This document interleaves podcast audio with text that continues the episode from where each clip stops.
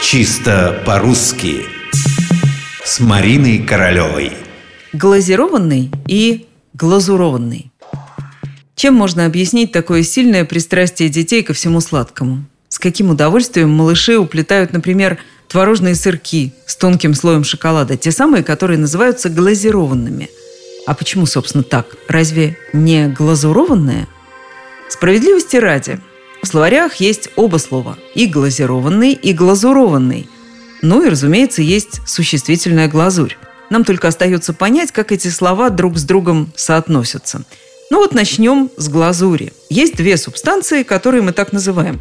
Во-первых, это стекловидное покрытие, наносимое на керамическое изделие. А во-вторых, густой сахарный сироп, в котором варят фрукты и которым покрывают мучные изделия.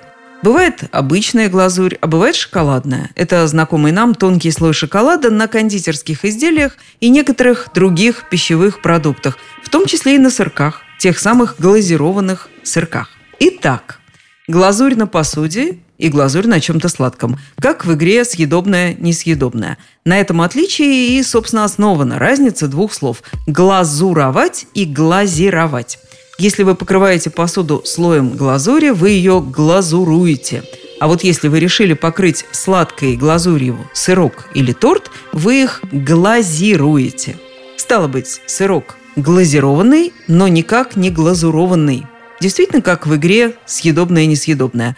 Глазированное можно съесть, а глазурованное съесть нельзя.